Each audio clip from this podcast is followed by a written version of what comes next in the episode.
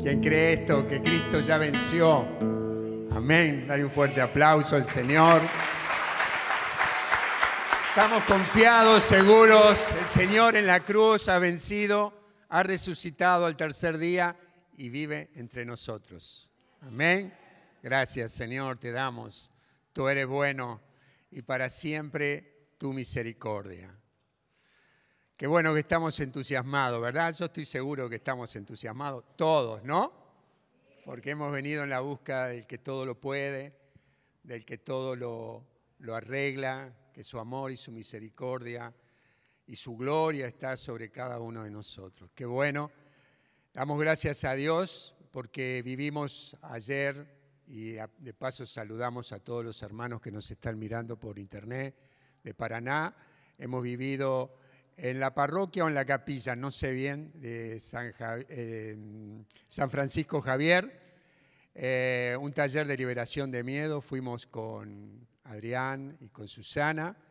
Y bueno, y estaba Carmen allá, Jorgelina, dos hermanas de acá, de la comunidad, y estaban las hermanas de allá de Paraná, donde hay un grupo de oración de al tercer día también ahí en ese lugar. Y anoche hicimos un taller de liberación de miedo que fue muchísimas personas, muchos hermanos y hermanas que fueron y que vivimos un momento muy poderoso donde Dios liberó, donde Dios sanó a muchas personas. Tuvimos una cantidad de testimonios muy lindos donde el obrar y el poder de Dios se manifestó en muchísimas personas.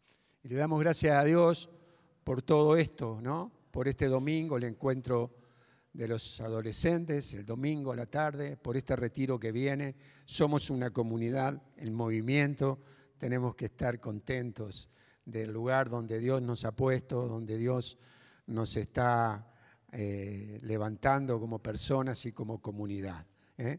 De vuelta, darle un fuerte aplauso al Señor. Decir, esta es una noche especial. Esta es una noche de gloria donde Dios se va a manifestar en mi vida. Vos y yo, ¿cómo? Perfecto. Creo que vos y yo tenemos que venir con entusiasmo y con expectativa a lo que Dios va a hacer en nuestras vidas. Es fundamental eso, ¿verdad? Si venimos ahí decaídos, voy porque tengo que ir, ¿viste? Si no, es decir, me apronto para ir al encuentro de mi Dios, sé que Dios tiene algo preparado para mí, sé que Dios me va a dar una revelación que va a fortalecer mi vida, que ahí en esas áreas donde estoy en duda, estoy ahí que no sé qué hacer, Dios me va a dar la salida a esas dificultades. Con esa expectativa tenemos que venir al encuentro del Señor. ¿Para qué? Para tomar decisiones en el futuro, mañana mismo, decisiones que afirmen nuestra vida, que nos fortalezcan, que podamos seguir como la luz de la aurora, de aumento en aumento. ¿eh? ¿Así? ¿Verdad? Bueno, ¿quién ha tomado decisiones que en el futuro después dijiste, ¿para qué tomé esta decisión? Y te llevó por un mal camino. Yo sí. ¿Quién más? Creo que todos, ¿no? Nos hemos equivocado. Y y cuando nos equivocamos, muchas veces pagamos precios muy dolorosos en nuestra vida que nos causan eh, grandes dificultades, ¿verdad? Y a veces porque tomamos decisiones, eh, como diríamos, en lo caliente, ahí donde estamos sin pensarlo, sin meditarlo, sin tener un tiempo donde lo consultamos con el Señor, donde lo resolvemos con Él. Y después de un discernimiento y a veces consultando a algún hermano o hermana que nos acompaña en el camino de la fe, podamos tomar una decisión y esa decisión en vez de ser y llevarnos por, por oscuras quebradas, nos lleva por caminos de bendición. De eso se trata, tomar las decisiones. Y, y a veces esas decisiones nos llevaron cuesta abajo, ¿no? Eh, Creo que todos conocemos el hijo pródigo, en mi, en mi Biblia está como el Padre misericordioso, esa relación de Dios Padre con este hijo que le pide la, la herencia y que se quiere ir, se quiere ir de su casa. Y Pensaba y mientras leía la palabra, creo que eh, la decisión de este hijo menor, como dice la palabra, esto está en Lucas en el capítulo 15, en el versículo 11 comienza esta historia que Jesús relata. Y, y, este, y el hijo le dice, Padre, dame la parte de la herencia que me corresponde y el padre les repartió sus bienes y pocos días después el hijo menor recogió todo lo que tenía y se fue a un país lejano donde malgastó sus bienes en una vida licenciosa. Y pensaba que tal vez esta decisión, por cómo está relatada la historia esta, que tal vez este hijo pensó, la, decisión la tomó ahí inmediatamente, pero tal vez seguro era que en su mente había entrado ese pensamiento de alejarme de la casa del Padre, de tomar la herencia e irme a hacer lo que a mí me gusta, lo que yo quiero.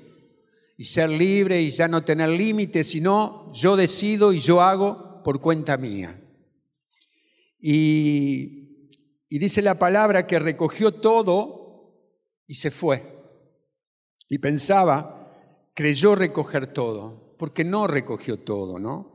Y como muchos de nosotros que hemos estado a veces alejados de Dios por caminos escabrosos y nos retiramos de, esa presencia bendita de Dios, de buscarlo a Él, y hemos estado sin, tener tiempos de oración, sin, sin, relacionarnos en nuestras comunidades, en nuestra parroquia o en el lugar donde nos, nos nutrimos. Y fuimos perdiendo y perdimos todo y nos alejamos. Y creyendo que nos llevábamos parte de la, de, la enseñanza que Dios nos dio en ese tiempo, nos alejamos de Dios y perdimos, eh, perdimos el tesoro inigualable que es Cristo, que es su amor, es su paz, es su fe, es su sabiduría, es su fortaleza en tiempos de dificultad. Este hijo no tuvo en cuenta, como muchos de nosotros, cuando nos alejamos, ¿verdad? He tenido momentos o días donde, pocos días, porque me, yo sé perfectamente que no, puedo vivir un solo día sin, tener relación, sin leer la palabra, sin tener tiempo de oración. Pero he tenido días donde me siento lejos de Dios y han sido muy incómodos para mi vida, han sido muy incómodos para mí volver a retomar esa relación con Dios. Y dice que se fue a un país lejano, dice la palabra, y malgastó en una vida licenciosa, en una vida sin, sin límites, diríamos, ¿no? Sin, sin escrúpulos, haciendo cualquier cosa, yendo por cualquier lado. Y, y se fue. Y, y Dios me hacía ver esto, que no le dio valor a lo que el Padre le dio, no le dio valor a la, a la herencia, a lo que Dios, a lo que el Padre le había dado. Y, no tuvo madurez para tomar decisiones. ¿Por qué digo que no tuvo madurez? Porque ustedes saben que este hijo menor malgastó la herencia que el Padre le había dado. Y fue impulsivo y tomó decisiones que lo hicieron ir a un lugar complicado. Se, se dejó llevar por las pasiones. ¿eh? Quien ha estado apasionado por algo donde el enemigo te, te invita y te alienta a que vayas por ese camino y, y derrapes, como diríamos, ¿no? Y, caigamos en lugares donde eh, el caer no tiene límites, llegamos hasta el fondo y nos damos cuenta de con el tiempo hasta dónde podemos llegar. Yo sé que acá hay hermanos y hermanas que han sido levantados después de haber caído muy, muy hondo. Y el hijo este, pienso, no dice la palabra, pero habrá dicho, disfrutaré de los buenos momentos, la buena vida, con toda esta herencia, con todo este dinero. Tengo herencia, habrá pensado, tengo poder, puedo hacer lo que yo quiero, haré todo lo que quiera y ya nadie me podrá poner límites. Y dice que en ese país lejano, en ese país lejano, la vida licenciosa lo atrapó. Eh, lo había cercado, no tenía posibilidades. Se encontró sin su dinero, sin su herencia, no no, no sin su fortaleza íntima, porque no la tenía, había perdido la relación con el Padre, había perdido la relación con Dios y estaba cercado. Las malas decisiones te llevan a lugares oscuros, que te parecen que más abajo de esto no voy a caer, este es el límite, pero el enemigo tiene más. Así como Dios tiene más para nosotros, el enemigo tiene más cuando tomas malas decisiones. Y dice que eh, en el versículo 14, que ya había gastado todo cuando sobrevino mucha miseria en aquel país.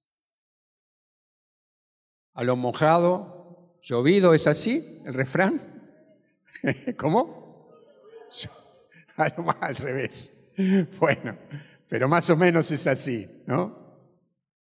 Estoy en un problema, pero todo a mi alrededor se vuelve, estoy con falta de dinero, me gasté todo lo que tenía, pero todo a mi alrededor se vuelve más complicado todavía. Y dice que, dice la palabra, que comenzó a sufrir privaciones. Y acá comienza lo bueno. Acá comienza lo bueno. Y vamos a decir, ¿cómo, José? ¿Cómo decís? Está siendo golpeado, está con privaciones, no tiene lo más necesario. Pero acá comienza lo bueno. Y, y dice que quería comer las bellotas, las comidas del cerdo, pero nadie se las daba.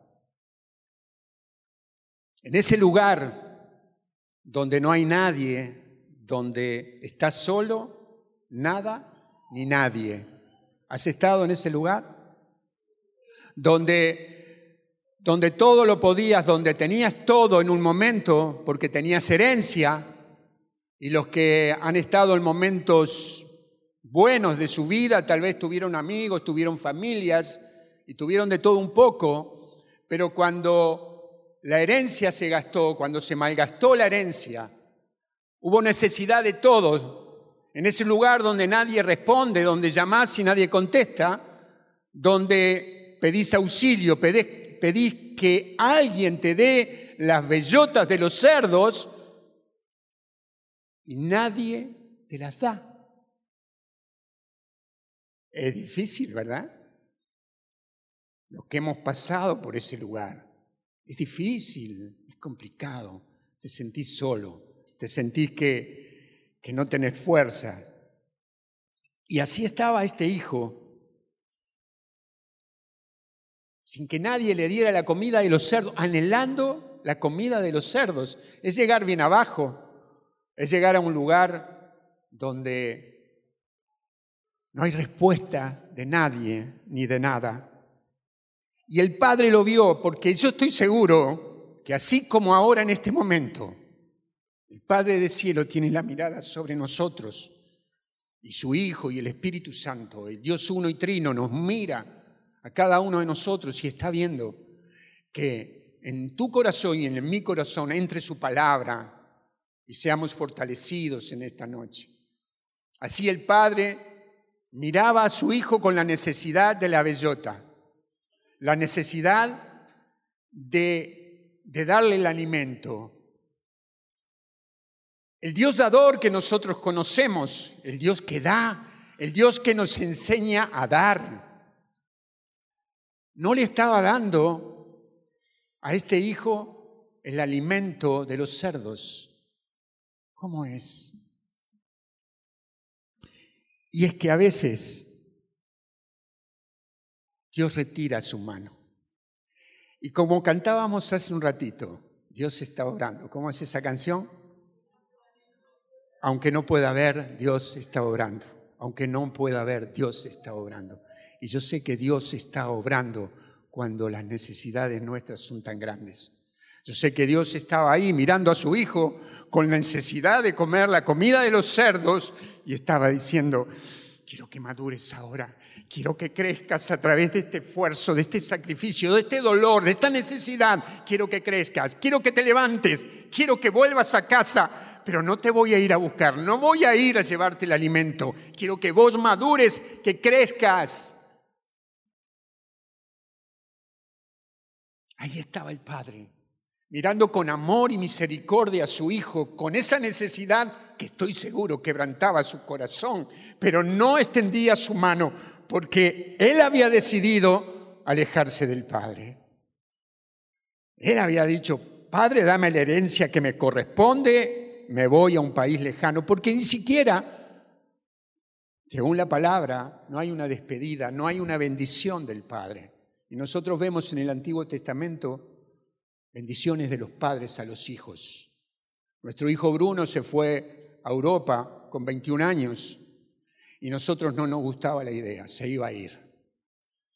Pero sabemos que los hijos tienen que crecer y volar, tienen que irse, pero tienen que irse con una relación de padre a hijos, con la bendición. Y nosotros le dimos la bendición y oramos por él para que le fuera bien. Y estuvo tres años, y tres años donde tuvo que comer bellotas también. Tuvo que pasar momentos difíciles, pero en ese pasar momentos difíciles creció, creció como persona, creció como hombre, tuvo experiencias dolorosas, tuvo que sacrificarse, cantar en los trenes, tocar en los trenes tuvo experiencia y es bueno eso. No podemos atrapar a nuestros hijos y dejarlos acá, te quedás hasta el resto de la vida. Tenemos que ayudarlos a volar y es bueno, pero tienen que salir bendecidos. Y este hijo no pasó eso, no vemos eso. No vemos que se fue en una relación. Pidió la herencia, el poco día tomó sus cosas y se fue, pero no hay una despedida, no hay una oración por ese hijo. Entonces, eh, vienen las palabras que empiezan una nueva etapa. Y dice el versículo 17, entonces recapacitó. Y acá está la clave. Y acá está el momento donde empieza otro capítulo. El capítulo de la equivocación, de la derrota, del fracaso el, ocaso, eh, la noche y empieza a amanecer. El Viernes Santo, el sábado de espera y al tercer día de resurrección. Y acá comienza una nueva etapa para este hijo menor de este padre. Y, y miraba esto, sin el ocaso, sin la noche, no hay un amanecer. Sin un Viernes Santo, un sábado de espera, no hay un domingo de resurrección. Pasar por lo oscuro para llegar a la luz. Y dice el versículo 18, 17 y 18. Entonces recapacitó y dijo, ¿cuántos jornaleros de mi padre tienen pan en abundancia? Y yo estoy aquí muriéndome de hambre.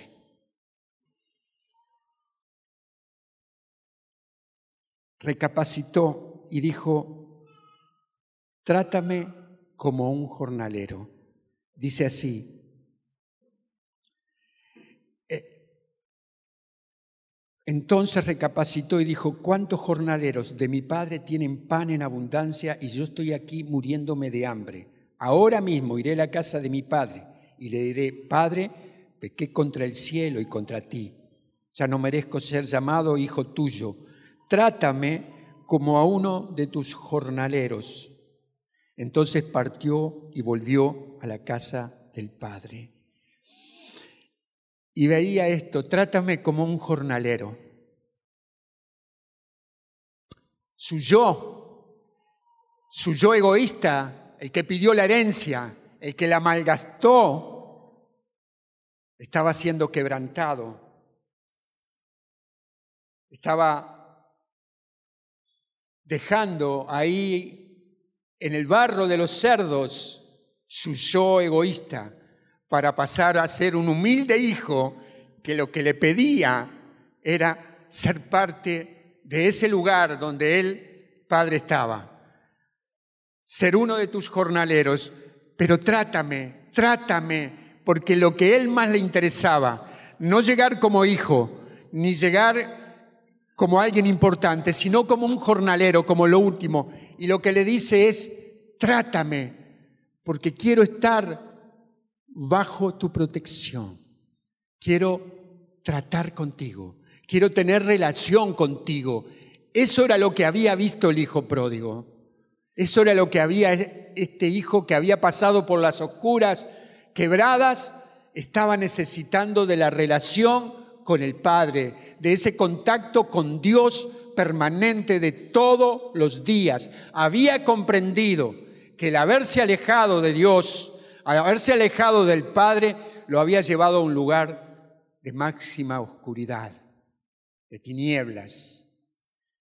Y lo que él le pedía era ser tratado como uno de sus jornaleros, bajo su protección bajo su atmósfera, bajo, su lugar. Eso era lo que quería.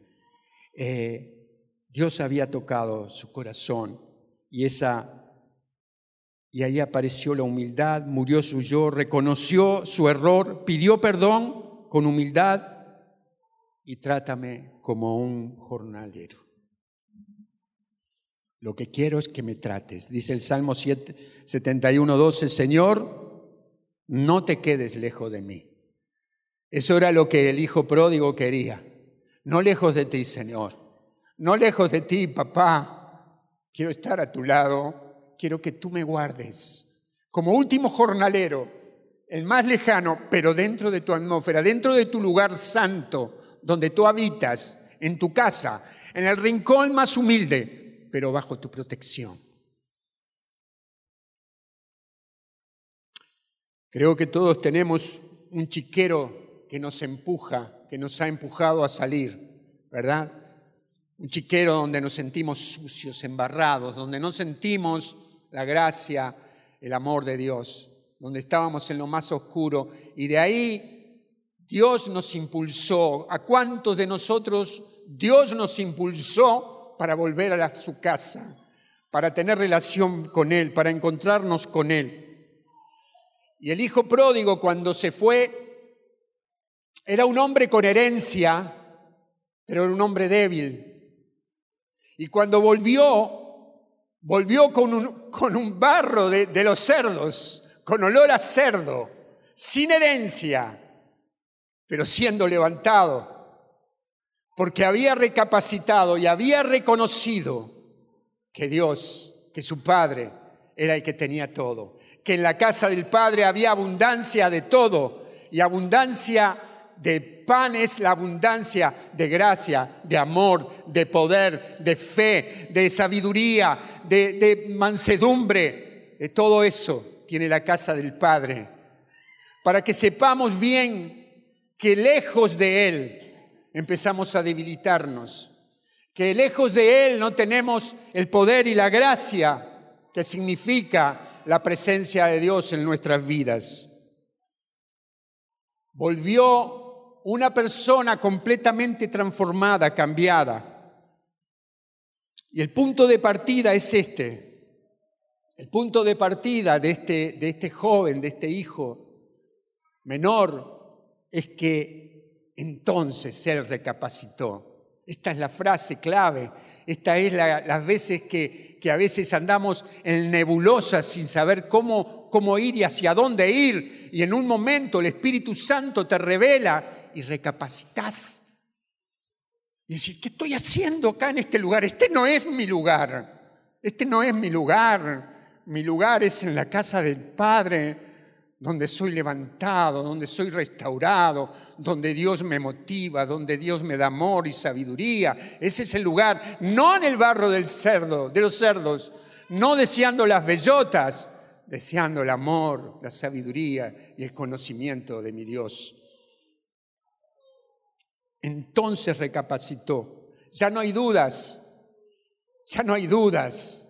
El día que me encontré con el Señor, el día que salí de la parroquia después de haber hablado con, el sacerdote, que sentí lo que René había sentido. Yo salí de ese lugar y yo sabía hacia dónde iba. Las cosas no estaban resueltas. Las deudas estaban, los problemas estaban, pero yo sabía a dónde iba.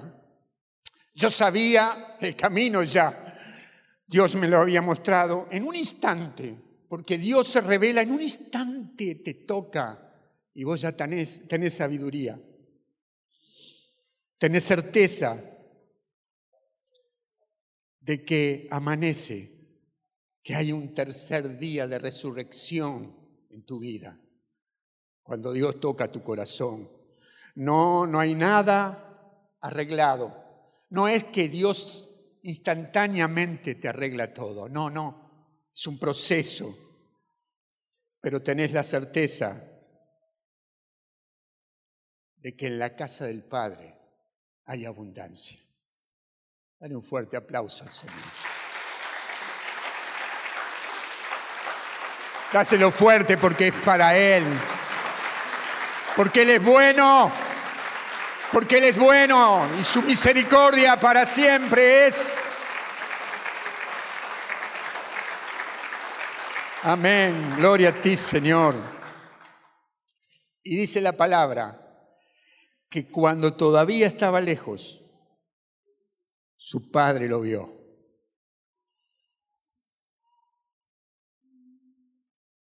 Dios no te pierde de vista.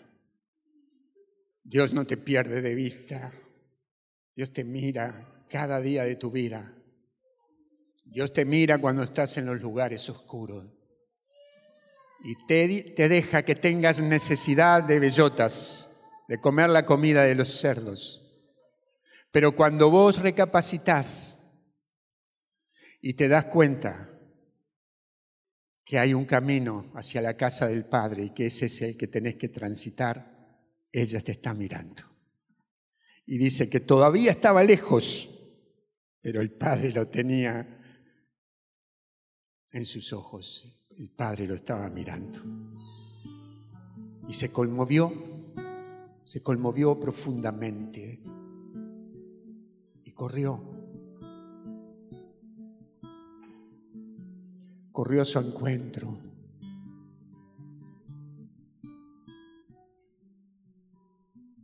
Corrió su encuentro, conmovido. Dios Padre ha corrido hacia vos, ha sentido que te ha esperado con los brazos abiertos y dice que lo abrazó y lo besó.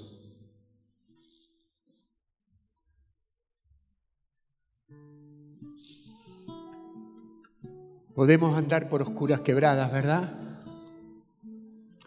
Y dice que lo besó, lo abrazó, lo besó. Y hay algo ¿Qué hace el Padre? Hace fiesta, porque ha llegado su Hijo, el que estaba perdido. Y dice,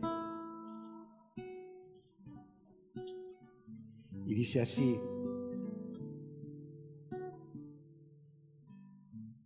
pero el Padre dijo a sus servidores,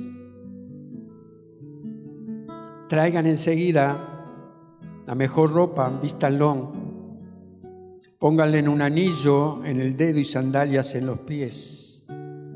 traigan el ternero engordado, mátenlo, comamos y festejemos, porque mi hijo estaba muerto y ha vuelto a la vida. Estaba perdido y fue encontrado y comenzó la fiesta. Y podemos nosotros pasar por oscuras quebradas, ¿verdad? Como dice el Salmo 23. ¿Quién ha tenido momentos oscuros en su vida? ¿A quién le ha sido difícil transitar ese espacio?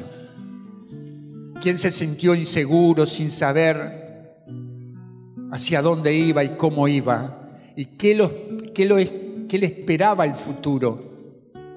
por oscuras quebradas, dice el Salmo 23. Pero ¿sabes qué? Que el Señor te acompaña en esas oscuras quebradas. No sé si te alcanzan las bellotas, no te las va a alcanzar porque quiere que vos madures en esto, pero sí te está mirando. Y cuando vos vas avanzando para salir de ese lugar, Él va preparando mesa Él va preparando mesa, como dice el Salmo, frente a tus enemigos, a los que tal vez te empujaron a ese lugar de curas quebradas, de lugares de cerdo.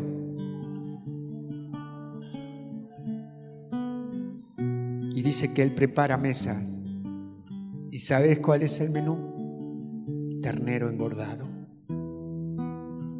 porque Dios tiene todo lo mejor para vos y para mí. Él tiene la mejor ropa para vos, tiene el anillo y tiene las sandalias. Lo que vos y yo nos merecemos como hijos de Él. Y a veces estas batallas nos ayudan a crecer, a fortalecernos. Saber que en la vida todo no es fácil, que la herencia que recibimos de nuestros padres la tendremos que cuidar y no perderla en una vida licenciosa como este hijo menor, sino tenerlo presente y saber con sabiduría que cuando nos apartamos de él, podemos llegar a lugares muy profundos. Bendito sea Dios. Bendito sea Dios que ha extendido sus brazos para recibirnos. Que estamos acá, muchos de los que hemos estado en lugares de cerdos, con mal olor, lugares donde no hemos estado cómodos, pero que nos sirvieron para recapacitar y darnos cuenta que el camino siempre, siempre es hacia la casa del Padre. Que siempre, siempre, siempre, siempre Él nos va a estar esperando. Siempre Él nos va a estar mirando. Siempre Él nos va a estar recibiendo. Siempre Él hará fiesta cuando vayamos a la casa del Padre. Dale un fuerte aplauso al Señor. Gracias Señor te damos. Tú eres bueno Señor y tu misericordia para siempre es. Por favor, ponete de pie. Adoramos al Señor.